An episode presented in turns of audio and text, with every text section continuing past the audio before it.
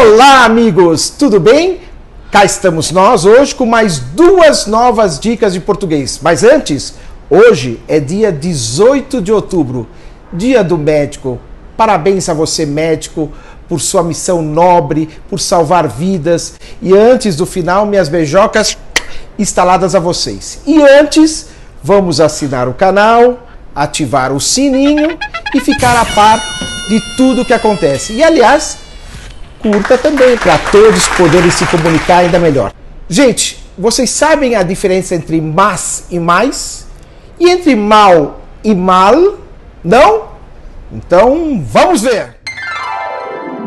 Então vamos lá. Primeira, primeira questão é mais com i e mas.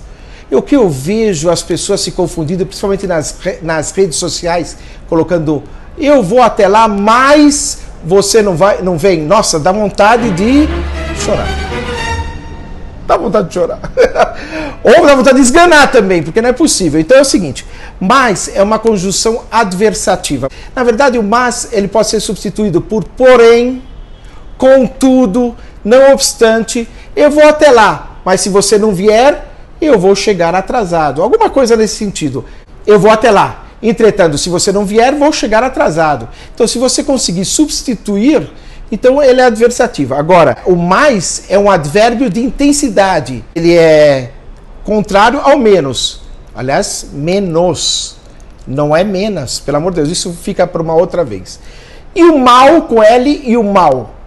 Mal com L é advérbio. Ele é o oposto do bem. Então, se eu escrever mal, mal, né, que a gente lê mal, eu tenho que escrever bem como oposição. Agora o mal com u é adjetivo e o, ele é oposto do que? Do bom. Esse cara é um mau sujeito. Esse cara é um bom sujeito. Como você está? Estou bem. Não, eu estou mal.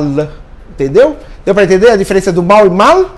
Bem, muito importante para você escrever até nas redes sociais. Lembrem-se que os clientes, os recrutadores estão lá também e observam tudo que é feito, ok?